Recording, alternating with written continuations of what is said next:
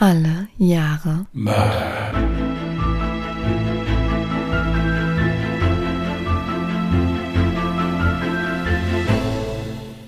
Herzlich willkommen zu Alle Jahre Mörder, der True Crime Podcast mit Christian, hallo. Und Jasmin. Hi.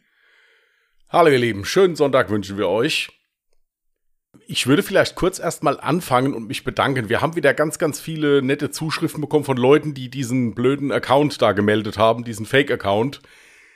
Und die dann ganz traurig waren, dass Instagram den nicht gesperrt hat. Ähm, ja, ist uns leider auch so passiert. Ähm, ja, die sehen da aktuell wohl kein Problem. Was ich jetzt nochmal gemacht habe, ist, ich habe den Beitrag nochmal gemeldet, da habe ich aber keine Antwort bekommen. Also insofern müssen wir jetzt leider mal abwarten. Instagram, was ist denn da los? Ja, also kann eigentlich nicht sein, dass die uns da nicht glauben, aber gut, die wissen wohl nicht, was für eine Sparte wir hier machen. Wir und unsere Zuhörer. Wenn ich den Herrn Instagram irgendwo mal treffe, werde ich das mal mit dem besprechen, so von Mann zu Mann, ja. Mal gucken. Wow. Okay. Kennst du das übrigens, wenn man ewig lange für einen Fall recherchiert und schon so viel Zeit investiert hat, um ihn dann wieder fallen zu lassen? Ja, aus diesem Grund äh, hat die Community den Mord am Briefmarkenhändler kennengelernt. Ich hatte vorher nämlich einen anderen Fall. Ich hatte sogar schon Stichworte geschrieben. Dann habe ich das ganze Jasmin vorgestellt und das war's dann. Nein, ähm, kenne ich sehr gut. Ja, kenne ich sehr gut. Auch wenn man sich zwischendurch dann nochmal umentscheidet, weil man merkt, es reicht nicht für einen Fall. Richtig. Also ich habe eigentlich einen super, super spannenden Fall gefunden aus dem Jahr 1998, wo es um einen Bauunternehmer aus Berlin ging. Und oh, ich war so gefesselt von diesem Fall und ich habe mir echt Mühe gegeben, ja, so viel zu recherchieren wie möglich, aber es hat echt einfach nicht gelangt, um den Fall zu vervollständigen und na, ich habe mich so festgebissen und mich dann so geärgert, dass ich ihn dann doch nicht machen konnte. Naja, wer weiß, ich behalte ihn mir mal im Hinterkopf und wenn ich doch noch irgendwie zusätzlich an Informationen komme, dann hole ich den Fall vielleicht nach. Ich habe übrigens für drei Fälle recherchiert. Äh, diese Woche war für mich halt wirklich äh, sehr stressig, weil ich mich einfach nicht festlegen konnte. Jetzt habe ich aber wirklich, also nicht, dass ihr denkt, ich habe jetzt irgendeinen langweiligen Ausweichfall genommen. Ich habe einen wirklich sehr spannenden Fall für heute vorbereitet und bin gespannt, was du jetzt gleich dazu sagst. Die Recherche war übrigens für mich auch nicht so leicht, weil sämtliche Quellen nur auf Englisch existierten. Von daher hoffe ich, dass ich jetzt beispielsweise auch die Namen alle richtig ausspreche. Für alle nochmal kurz zur Erklärung. Wenn Jasmin sagt, es gibt da nichts im Internet mehr drüber, dann gibt es im ganzen Internet da nichts mehr drüber. Jasmin ist da so ein Mensch, die siebt auch noch mal Mehl dann, auf gut Deutsch. Also die, die, die kennt dann jede Seite, wo irgendwo mal was geschrieben wurde. Also deswegen habe ich gesagt, okay, also wenn Jasmin da nichts findet, dann gibt's da wirklich nichts, weil sie auch schon sehr, sehr oft bei mir immer mal mitgeguckt hat, weil ich muss sagen, ich übersehe gern mal eine Quelle. Aber ja, ist schade. Ich hatte auch schon so Fälle, die ich gerne gemacht hätte. Ich habe auch einen, den ich total interessant finde, aber es gibt einen Wikipedia-Eintrag und einen ganz kurzen Zeitungsartikel. Hm. Und der Fall ist wirklich total spannend, aber es, es gibt nichts mehr darüber. Ich finde auch nichts. Ja. Ich gucke immer zwischendurch mal, aber geht leider nicht. Das war auch bei mir so frustrierend. Ich habe sogar dann irgendwann endlich ungefähr eingrenzen können, wann der Prozess war und wollte dann das Urteil zu dem Prozess lesen. Und ich habe wirklich alles abgeklappert, was in dem Zeitraum war, sogar Tage davor, Tage danach. Und ich habe nichts zu diesem Fall gefunden. Warum auch immer. Aber egal. Ähm, wir haben jetzt heute einen völlig anderen Fall. Und zwar geht es heute um Hank Earl Carr. Und das ist auch ein sehr spannender Fall. Der wurde bislang noch von keinem deutschen Podcaster, wenn ich richtig recherchiert habe, behandelt. Und ich hoffe, er gefällt euch. Ja, dann leg mal los. Ich lausche ergriffen. Es ist der Morgen des 19. Mai 1998, als Hank Earl Carr und seine Freundin Bernice Bowen völlig aufgelöst in die Feuerwache in Tampa stürmen. In den Arm hält Carr ein Kind, welches sich nicht mehr regt. Bitte helfen Sie meinem kleinen Jungen, fleht die Mutter des kleinen Joey Burnett, der sichtlich eine Schussverletzung im Kopf aufweist. Sofort eilen Feuerwehrleute zu Hilfe und stellen fest, dass Joey nicht mehr atmet und keinen Puls mehr hat. Sie versuchen ihn wiederzubeleben. doch jede Hilfe kommt zu spät. Als die Rettungssanitäter eintreffen, können sie nur noch den Tod des kleinen Jungen feststellen. Bernice Bowen bricht weinend zusammen und ist kaum ansprechbar, als schließlich die Polizei eintrifft. Hank Carr wirkt hingegen noch ziemlich ruhig, als er dem Polizeibeamten erklärt, wie es zu dem Unfall gekommen ist. Es war ein tragischer Unfall. Joey hat wohl mit meinem Selbstladegewehr gespielt. Ich habe nur noch gesehen, wie er das Gewehr hinter sich herzog und sich dann plötzlich ein Schuss löste.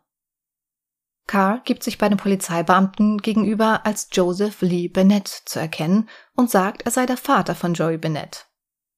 Doch warum gibt er nicht seine wahre Identität preis? Hank Earl Carr hat bereits eine gewalttätige Vergangenheit mit diversen Einbrüchen, Körperverletzungen und Diebstählen hinter sich. In Florida steht sogar noch ein Haftbefehl gegen ihn aus. Die Beamten glauben ihm zunächst und wollen ihn mit aufs Revier nehmen, um seine Aussage zu protokollieren. Carl bekommt daraufhin Panik, dass seine wahre Identität ans Licht kommen könnte und unternimmt zu Fuß einen Fluchtversuch. Die Beamten können ihn allerdings mit Leichtigkeit einholen und nehmen ihn fest. Wirklich misstrauisch werden sie nach diesem Fluchtversuch allerdings nicht, da sie vermuten, dass er nach dem Tod seines vermeintlichen Sohnes unter Schock steht. Solch eine Reaktion ist gar nicht so ungewöhnlich. Auch während der weiteren Befragung im Polizeirevier bleibt seine wahre Identität verborgen. Nach einer kurzen Befragung im Polizeirevier fahren die Beamten Randy Bell und Rick Childers mit Carr zurück in seine Wohnung und beginnen mit der Tatortbegehung. Sie stellen hier schnell fest, dass die Aussagen von Carr nicht mit dem am Tatort aufgefundenen Spuren übereinstimmen und fragen Carr erneut nach seinen Beobachtungen. Jetzt ändert Carr seine Aussage und gibt an, dass der Junge möglicherweise mit dem Gewehrkolben gegen die Wand gestoßen sei, wodurch sich das Gewehr versehentlich entladen habe. Carl merkt, dass ihm die Ermittler nicht glauben wollen. Er sieht keinen anderen Ausweg, als einen erneuten Fluchtversuch zu starten. Doch auch dieser missglückt ihm und die Beamten nehmen ihn fest und legen ihm Handschellen an. Den Beamten passiert nun ein folgeschwerer Fehler. Da sie von Karl keine Gefahr ausgehen sehen, durchsuchen sie ihn nicht und legen ihm die Handschellen vor dem Körper statt hinter dem Rücken an. Anschließend packen sie die beschlagnahmte Waffe aus Carls Haus und die Munition in den Kofferraum und fahren mit Carl auf der Rückbank los. Was sie nicht ahnen, Carl trägt um den Hals eine Kette mit einem Universalschlüssel für Handschellen. Diese trägt er immer bei sich, um bei einer eventuellen Festnahme entkommen zu können. Da seine Hände nicht hinter dem Rücken verbunden waren, gelingt es ihm auch mit Leichtigkeit, die Handschellen unbemerkt zu öffnen. Da das Polizeiauto keine Trennwand bzw. Gitter hat, kann Carl nach der Pistole im Holster des fahrenden Polizisten Rick Childers greifen und die Waffe ziehen. Ohne zu zögern schießt er ihm von hinten in den Kopf. Nach einem kurzen Handgemenge erschießt er schließlich auch den Polizisten Randy Bell auf dem Beifahrersitz. Anschließend packt er die zwei Waffen der Polizisten und sein Selbstladegewehr inklusive Munition aus dem Kofferraum ein und flüchtet zu Fuß. Es dauert nicht lange, bis er auf den haltenden Ford Ranger stößt und den Fahrer mit seiner Waffe bedroht. Der Besitzer des Pickups flüchtet und Carl setzt mit dem Wagen seine Flucht fort. Anwohner von Tampa Heights, die den Vorfall beobachten konnten, verständigen sofort die Polizei. Karl macht in der Zwischenzeit einen kurzen Halt bei seiner Mutter und tankt anschließend den Pickup wieder auf. In der Nähe der Tankstelle entdeckt ihn schließlich der Streifenpolizist James Brooks, der erst seit neun Monaten im Dienst ist und nimmt sofort die Verfolgung auf. Nach einer kurzen Verfolgungsjagd hält der Pickup. Der Streifenpolizist fragt gerade über Funk, wie er weiter vorgehen soll, als Carl plötzlich aus dem Nichts auftaucht und vor ihm mit geladenem Gewehr steht. Noch bevor Brooks reagieren kann, schießt Carl durch die Windschutzscheibe auf ihn und trifft den Streifenpolizisten in den Oberkörper. Anschließend geht Carl ans Seitenfenster und tötet James Brooks mit einem Kopfschuss aus kurzer Distanz. Carr steigt anschließend wieder in Pickup und flüchtet weiter über die Interstate 75.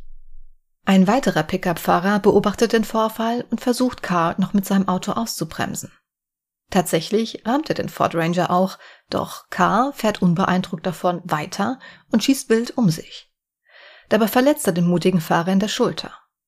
Einen weiteren Lkw-Fahrer hat er bei seiner wilden Schießerei knapp verfehlt. Die Kugel trifft die Kopfstütze seines Sitzes und er kommt mit einem Schrecken davon. Mittlerweile nehmen auch Polizeihubschrauber die Verfolgung auf. Auch auf diese schießt er während seiner Flucht und erwischt einen Hubschrauber. Eine Kugel durchbohrt sogar den Boden des Hubschraubers. Der Pilot bleibt jedoch glücklicherweise unverletzt. In der Zwischenzeit platziert die Polizei eine Nagelsperre an der Grenze zu Hernando County, um Carr aufzuhalten. Mit Erfolg. Carr fährt über die Straßensperre und verlässt mit knapper Munition und kaputten Reifen die Autobahn.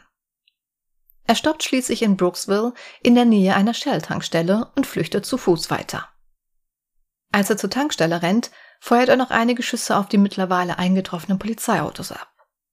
Aber auch er wird von der Polizei angeschossen und schwer verletzt. Die Kugel trifft sein Gesäß und drückt gegen seine Wirbelsäule. Carl schafft es dennoch, in die Shell-Tankstelle zu flüchten und nimmt die schwangere Angestellte Stephanie Kramer als Geisel. Carr befindet sich nun mit Kramer hinter dem Verkaufstresen, der durch schusssicheres Glas geschützt ist, weshalb keine Scharfschützen eingesetzt werden können. Vor der Tankstelle versammeln sich innerhalb kürzester Zeit über 100 Einsatzfahrzeuge und mehr als 200 Beamte. Der Hilfs-Sheriff Richard Nugent wird für die Verhandlung mit Carr eingesetzt. Doch so leicht gestaltet sich dies nicht. Egal wie oft er versucht, an der Tankstelle anzurufen, er kommt nur selten durch. Da die Verfolgungsjagd mittlerweile von sämtlichen Fernsehprogrammen live ausgestrahlt wird, ruft der Radiosender von Tempe Bay kurzerhand für ein Live-Interview in der Shell-Tankstelle an. Mit Erfolg. Carr geht ans Telefon und ist äußerst gesprächig. Er erzählt dem Moderator alles, was geschehen ist und betont dabei, dass der Tod seines Sohnes ein schrecklicher Unfall war. Erzählen Sie mir, was ist passiert? Ich denke, der Gewehrkolben ist gegen die Wand gestoßen und ging dann los. Die Kugel durchdrang direkt das Gesicht meines Sohnes. Ich wusste nicht, was ich tun sollte. Ich hatte Angst, geriet in Panik und flippte aus. Ich wusste, dass er noch am Leben war. Ich versuchte ihn noch medizinisch zu versorgen und packte ihn ins Auto. Dann sah ich einen Polizisten am Straßenrand und holte meinen Sohn aus dem Auto. Ich hielt den Polizisten auf, doch er war auf dem Weg zu einem Notruf. Ich sagte ihm, ich kann nicht warten, mein Sohn wurde angeschossen. Er rief mir nur hinterher, Gehen Sie zur Feuerwehr, die Straße runter. Ich fuhr also die Straße runter zur Feuerwache. All das war ein Unfall. Als ich meinen Sohn aus dem Auto holte und ihn den Sanitätern übergab, fühlte ich nochmal seinen Puls. Er war nicht mehr tastbar. Zu diesem Zeitpunkt wusste ich, dass mein Sohn tot war. Wir hatten unser kleines Mädchen bei den Nachbarn gelassen, weil meine Frau Bernice sie nicht mit Joey im Auto lassen wollte. Kyla wäre ausgeflippt, wenn sie das ganze Blut gesehen hätte. Ich wollte wieder los. Schließlich stand ich nicht unter Arrest. Also ging ich zurück, um meine Tochter und das Gewehr für die Polizei zu holen, um es ihnen dann zu zeigen. Doch die Polizisten tauchten plötzlich wieder auf und einer der Polizisten zog seine Waffe und rief Keine Bewegung. Ich habe gemacht, was sie mir befohlen haben. Anschließend gingen sie mit mir zum Haus und sprachen mit mir. Ich fragte nochmal, bin ich unter Arrest? Sie sagten nein. Ich wollte zu meiner Frau und sehen, ob es meiner Tochter gut ging. Also machte ich mich auf den Weg, um bei meiner Frau zu sein. Ich verletzte dabei mein Bein und war plötzlich umzingelt von den Polizisten. Sie warfen mich auf den Rücksitz des Autos und brachten mich zur Polizeistation. Sie stellten mir eine Reihe von Fragen und nannten mich ein Lügner. Ich versuchte ihnen klarzumachen, dass es nur ein Unfall war. Danach brachten sie mich zurück zum Tatort was schlimm genug war. Das Blut meines Sohnes war überall auf dem Boden und an den Wänden. Und ich versuchte ihnen genau zu erklären, was passiert war. Sie fingen an, mich ein Lügner zu nennen und dies und das, dass ich ins Gefängnis kommen würde und bla bla bla. Sie brachten mich zurück in das Polizeiauto und ich fragte sie, komme ich jetzt ins Gefängnis? Sie sagten ja. Ich bekam eine der Handschellen ab und griff nach vorne und schnappte mir die Pistole des fahrenden Beamten. Der andere sprang auf den Rücksitz und versuchte mir die Waffe zu entreißen. Ich habe sie beide erschossen. Ich stieg in den Pickup, der hinter mir geparkt war, und ließ den Kerl aussteigen. Ich öffnete den Kofferraum des Polizeiautos und schnappte mir mein Gewehr, das sie mitgenommen hatten. Dann setzte ich meine Flucht fort, bis die Polizei anfing, mich zu verfolgen. Sie schossen auf mich. Jede Unterführung, unter der ich hindurchfuhr, schossen sie auf den Pickup. Sie schossen auf mich. Sie haben meine Reifen zerstört. Mit 90 Meilen die Stunde. Ich wäre zweimal fast verunglückt. Sie schossen auf mich. Sie schossen durch den Pickup. Ich wurde dabei in den Hintern getroffen. Es ist ein großes Loch. Ich glaube, es ist eine 45er. Ich blute sehr stark. Sie haben die Tankstelle jetzt umzingelt. Ich bin in diese Tankstelle geflüchtet. Ich rannte um mein verdammtes Leben und hier bin ich jetzt. Das ist meine Story. Was meinem Sohn passiert ist, war ein Unfall. Es war ein schrecklicher Unfall und ich glaube nicht einmal, dass ich es verdiene zu leben. Es ist unwahrscheinlich, dass ich lebend hier rauskommen werde.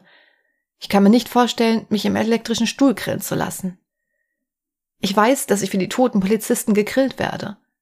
Sie haben die Tankstelle jetzt umzingelt. Ich bin in diese Tankstelle geflüchtet, rannte um mein verdammtes Leben und hier bin ich jetzt. Wer ist jetzt mit Ihnen in der Shell-Tankstelle? Ähm, die Dame, die hier arbeitet. Ich werde ihr nichts antun. Sie war sehr nett und sehr kooperativ. Wenn überhaupt, werde ich mich selbst erschießen. Aber meine Frau sollte unterwegs sein.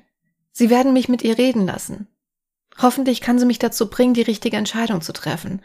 Im Grunde möchte ich ihr sagen, dass es mir leid tut und dass es ein Unfall war. Sie war dort. Sie weiß, dass es ein Unfall war. Und ich warte auf sie. Joseph, könntest du die Geisel freilassen? Derzeit nicht. Erst wenn ich von meiner Frau höre. Eigentlich müsste es längst soweit sein. Ich weiß nicht, was los ist. Joseph, was hindert dich daran, deine Waffe niederzulegen und einfach rauszugehen? Ich habe die Waffe nicht.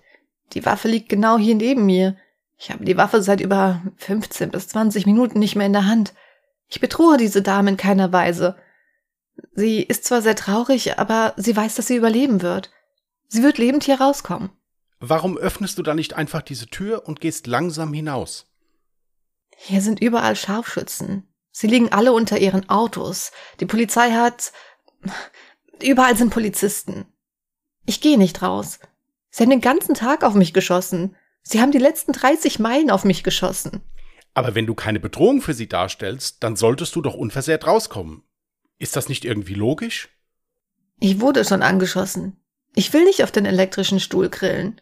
Ich will nicht ins Gefängnis. Ich möchte das Essen nicht essen müssen. Ich möchte nicht mit den Häftlingen zusammenleben müssen. Ich habe nur. Ich will nicht ins Gefängnis. Ich will einfach nicht ins Gefängnis. Der beste Rat, den ich dir geben kann, wäre, diese Dame, die damit nichts zu tun hat, freizulassen und dir danach zu folgen. Tun Sie mir einen Gefallen.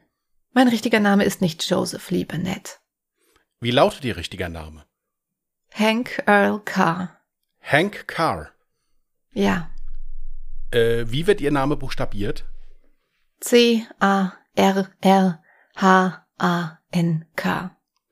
Können wir deine Frau anrufen, Hank?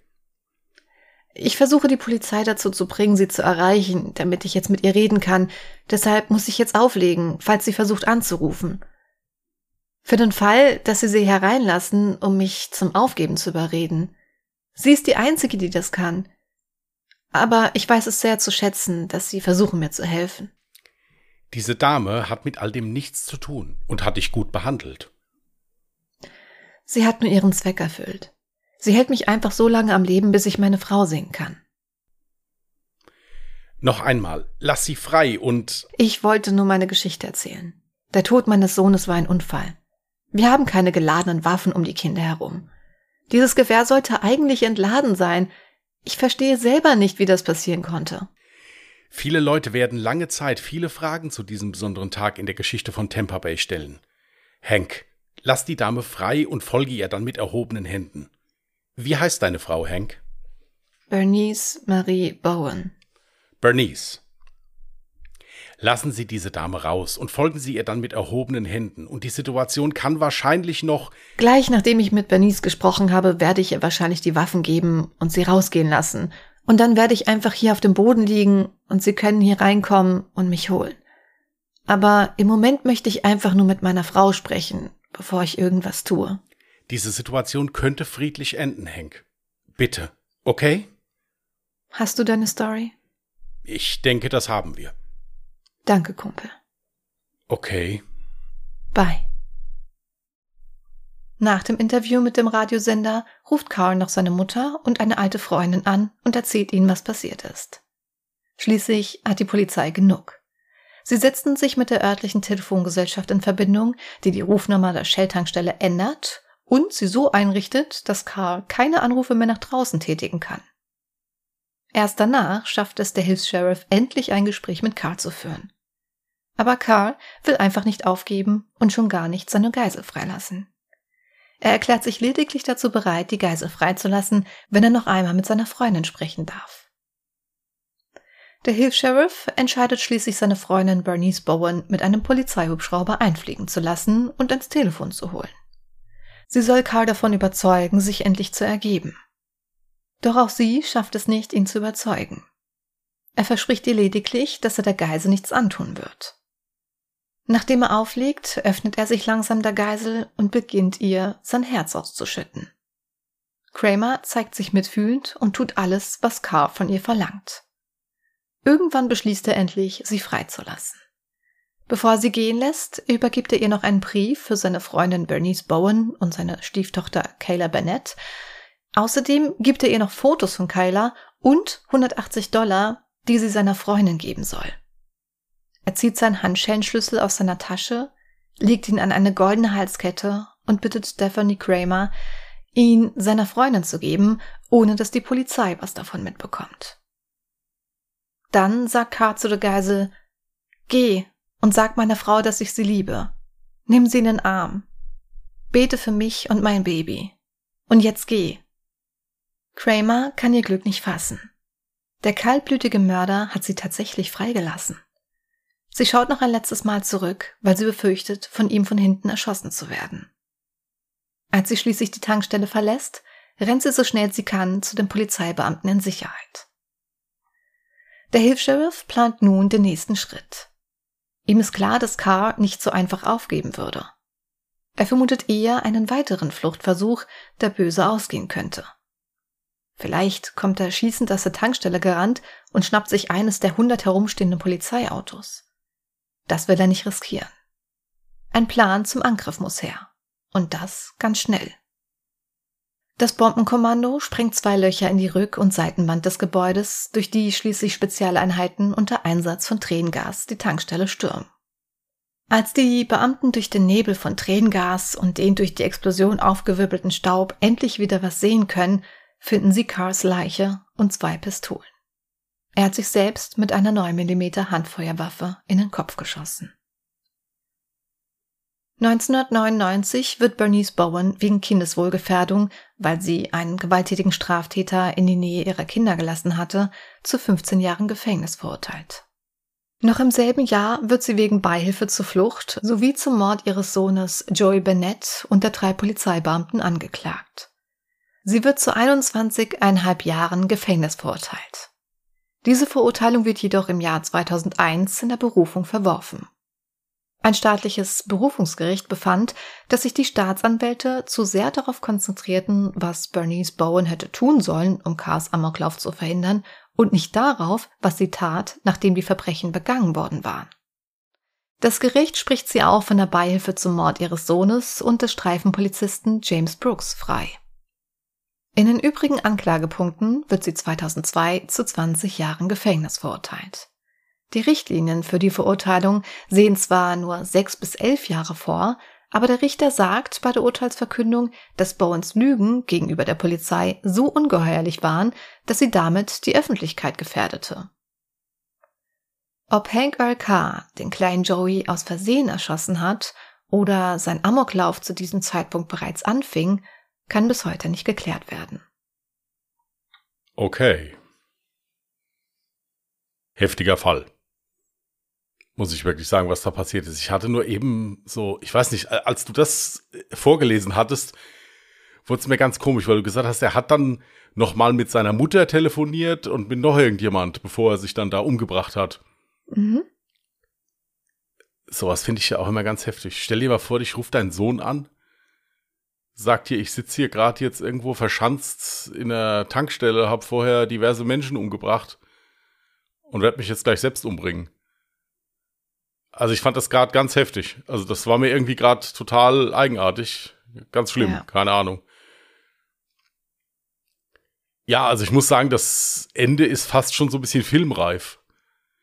Das ist es auch, ja. Muss ich sagen. Also so mit der, mit, mit der schwangeren Geisel, die er dann hat gehen lassen, vorher sich dann noch geöffnet hat, dass man auch so die, in Anführungsstrichen natürlich jetzt, sensible Seite von ihm dann noch kennengelernt hat. Mhm. In der er sich da um seine Lebensgefährtin gesorgt hat. Und so, schon heftig. Was ich halt auch sehr heftig finde, ist jetzt die Art und Weise, wie da die Lebensgefährtin da zu diversen Haftstrafen verurteilt wurde. Also das äh, erschließt sich mir irgendwie auch nicht so ganz.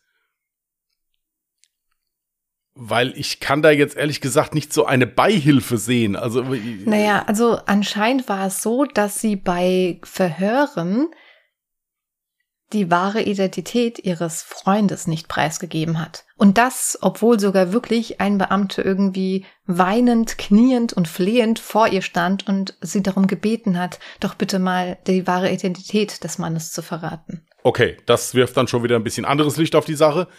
Sie kannte aber die wahre Identität. Was ja natürlich. Das, ja gut. Weil das, er hat sich ja, er hat sich ja als ihr Mann ausgegeben. Ja. Und ihr Mann der existierte ja natürlich. Also der Vater der Kinder existierte, lebte aber in Ohio und wusste von all dem nichts. Der hatte, glaube ich, seine Kinder zuletzt an Thanksgiving oder so gesehen. Also der existierte und die Freundin wusste natürlich auch von seiner wahren Identität. Man muss aber auch dazu sagen, dass dieser Hank Carr auch, ja, also von diversen Ex-Freundinnen als der wahre Romeo beschrieben wurde aber aus zweierlei Sichten. Also anscheinend war halt wirklich jemand, der extrem viel Liebe geben konnte und sehr einfühlsam war. Aber andererseits hatte er auch wirklich ein großes Gewaltproblem. Also er hat auch wirklich seine Partnerinnen geschlagen. Ja, weil zum Beispiel gerade dieser eine Mord an dem äh, Streifenpolizisten, der auch noch nicht so lange im Dienst war. Mhm. Ich meine, im Prinzip wäre es ja so gewesen. Hätte er den Streifenpolizisten jetzt, er hat, hat ihn ja durch die Scheibe angeschossen in den Oberkörper, also wäre der Streifenpolizist ja im Prinzip schon ja, bewegungsunfähig gewesen. Ja. Also der hätte jetzt nicht nochmal nebenan die Scheibe gehen müssen und ihn da mit Kopfschuss da mehr oder weniger hinrichten müssen. Was anderes war das ja im Prinzip jetzt auch nicht. Mhm, mh. Und das wirft dann bei mir immer noch mal so ein ganz anderes Licht auf die Sache, weil das ist wirklich sehr brutal. Wenn jemand jetzt in einer Schießerei, weil er auf der Flucht ist, auf Distanz einfach wild um sich schießt und Menschen trifft, ist das natürlich genauso brutal und fürchterlich. Aber ich finde, es ist immer noch mal eine andere Sache, wenn ich mich vor jemanden stelle und dem wirklich in die Augen gucke und dem dann in den Kopf schieße. Oder ja. sowas. Das finde ich also noch mal eine Spur krasser im Prinzip, als in so einer Verfolgungsjagd da halt eben Schüsse abzugeben. Das ist halt auch heftig. Also ich muss auch dazu sagen, man hatte tatsächlich während des Interviews und wie die ganze Geiselnahme ablief, irgendwie sich dabei erwischt, wie man so ein bisschen mit dem Mörder sympathisierte und Mitleid, was heißt sympathisieren, aber man hatte Mitleid mit ihm und dachte sich so, ach, wie süß, dass er noch halt an seine Frau denkt und ja. Aber dann kommt einem natürlich wieder in den Kopf, ja, Klar, also nee, es ist einfach ein kaltblütiger Mörder und äh, daran kann man auch nichts rütteln, weil selbst wenn man sagt, okay, er hat jetzt irgendwie schwarz gesehen, er ist ausgetickt, weil er nicht mal weiter wusste und überfordert war mit der Situation, ist es tatsächlich so, wie du schon sagtest. Diesen Streifenpolizisten hätte er ganz easy im Prinzip bewegungsunfähig machen können, ja, und er hätte dann nicht nochmal diesen zweiten Kopfschuss ihm geben müssen es, es passte irgendwie alles so gar nicht zusammen, aber ich glaube, vielleicht war es auch genau das seine Absicht, dass die Leute da draußen irgendwie mit ihm Mitleid hatten. Das Problem ist auch sogar die Geisel, also habe ich zumindest in einem Bericht jetzt gelesen, dass äh, diese Geisel auch mit ihm so ein bisschen ähm, ja Mitgefühl hatte und na wie sagt man dieser Stock Stockholm-Syndrom? Stockholm-Syndrom, ja. Genau. Also, dass sich das im Prinzip bei ihr so wiedergespiegelt hat, weil ihr gegenüber hat er sich auch total normal und voll nett äh, verhalten und wie er auch im Interview angegeben hat, er hat sie ja nicht einmal mit der Waffe bedroht.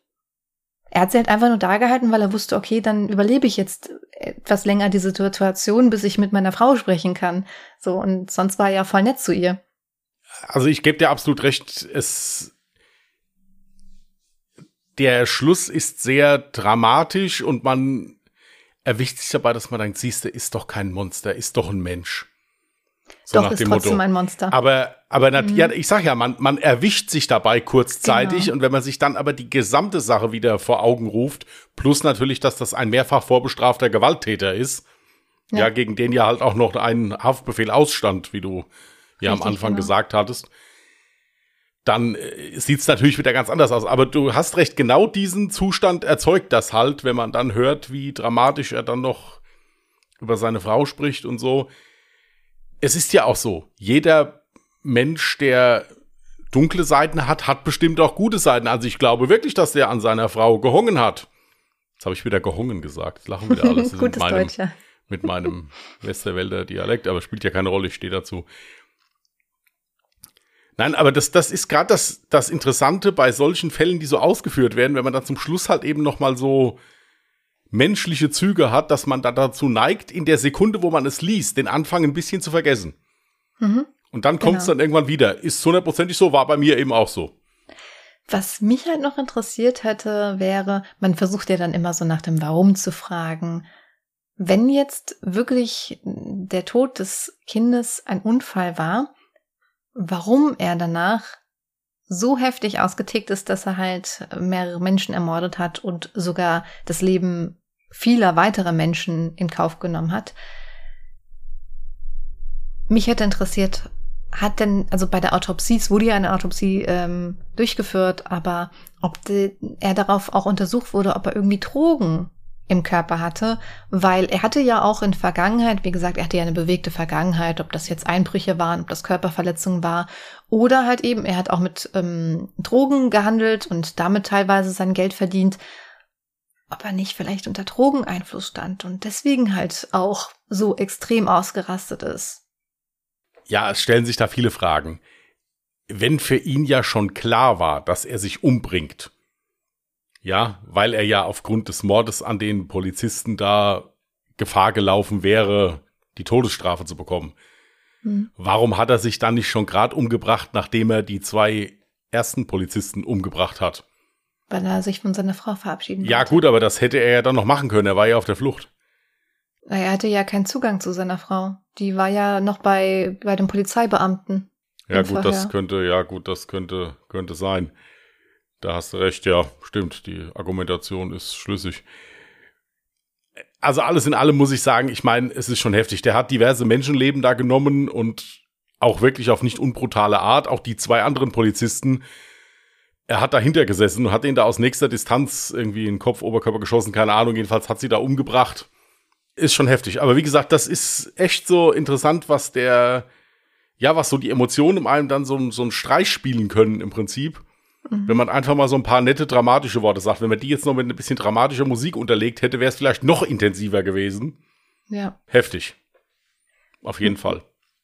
Weißt du, was ich ganz interessant finde, dass du jetzt eine Sache noch gar nicht angesprochen hast? Die Reaktion hätte ich nämlich von dir erwartet.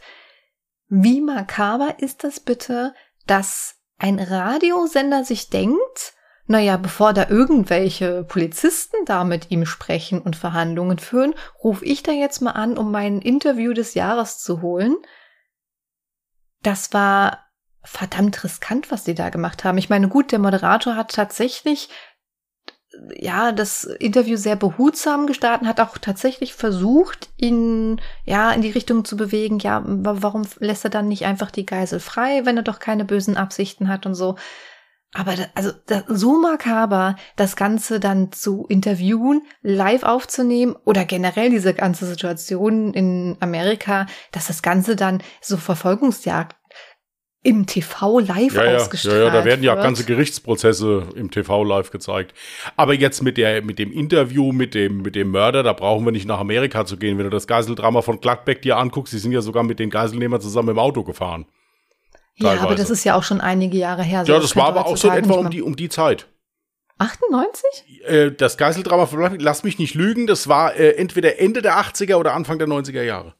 Achso, ich dachte Anfang der 80er. Nein, ich äh, kann es aber jetzt nicht hundertprozentig sagen, aber ich werde das jetzt hier live nachgoogeln, ja. Ja, da hatte ich auch eine Dokumentation zugesehen, das fand ich auch so heftig. Ja, also das war wirklich der, der mit Abstand beste Beweis dafür, Sommer 1988.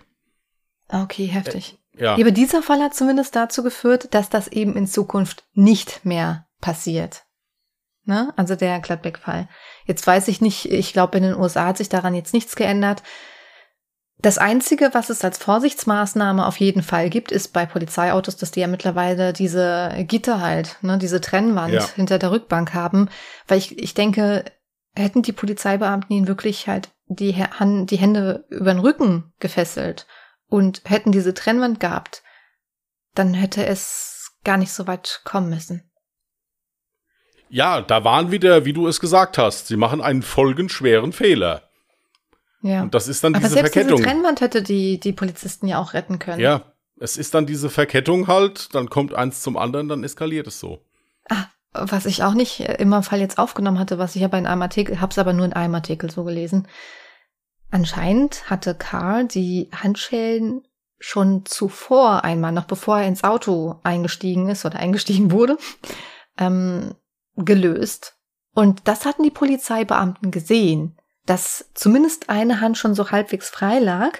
Und als ein Polizeibeamte dann nachgefragt hat, meinte er nur so, ja, das, die Handschellen waren irgendwie feucht, das hat sich von alleine gelöst. Und statt da dann mal zu reagieren und sich zu denken, hm, komisch, haben sie dann trotzdem wirklich nur so ins Auto verladen. Sagt man verladen bei einem Menschen? Nein. Also du weißt, was ich meine. Ja.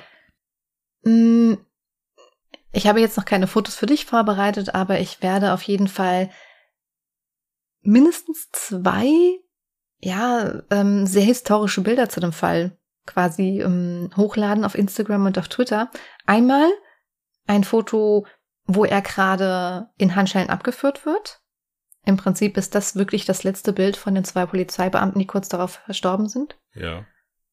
Und dann gibt es da noch ein Foto von einem Polizisten, der gerade per Funk erfährt, dass die zwei Polizeibeamten und der Streifenpolizist gestorben sind und gibt dann halt eben so eine Handbewegung mit drei Leute sind schon gestorben. Und diese Handbewegung ist halt wirklich überall durch die Medien gegangen und ähm, dieses ja, Foto werde ich dann natürlich auch hochladen. Und allein jetzt, wo ich davon erzähle, kriege ich auch gerade schon Gänsehaut, weil es halt wirklich ein ganz bewegender Moment war.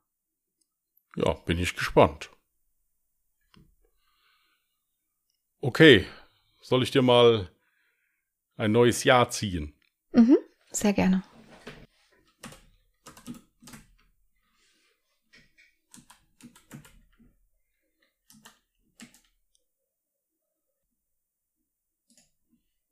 So, 1974. Ja, hattest du bislang nur einmal. Da werde ich doch sicher noch was finden können, Gut. hoffentlich.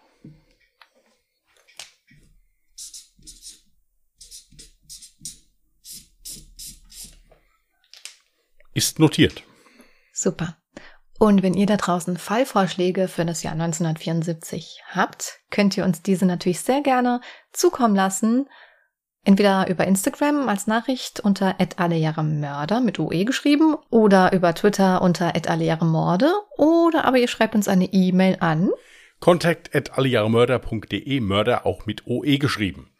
Genau. Und nicht vergessen, die Fotos werde ich jetzt zeitgleich natürlich auch auf Instagram und Twitter hochladen und da könnt ihr fleißig gerne mitkommentieren, eure Meinung zu dem Fall niederschreiben oder auch gerne noch offene Fragen, falls ich diese beantworten kann. Gut, ihr Lieben. Eine Sache hätte ich noch, die Gewinnspiel, Gewinnspielgewinne. Ist das ein Wort? Ja. Gehen nächste Woche raus. Wir werden uns am Wochenende treffen und da drin rumschreiben noch. Rumschreiben? Rumschreiben, rummalen. Naja, also wir werden jetzt nicht jede Seite irgendwie beschriften. Nein, Nein jede zweite. So, genau. ähm, das wollte ich noch. Das wollte ich eben schon am Anfang schon sagen. Ich hatte es aber dann leider wieder vergessen. Jetzt ist es mir wieder eingefallen. Okay. Mhm.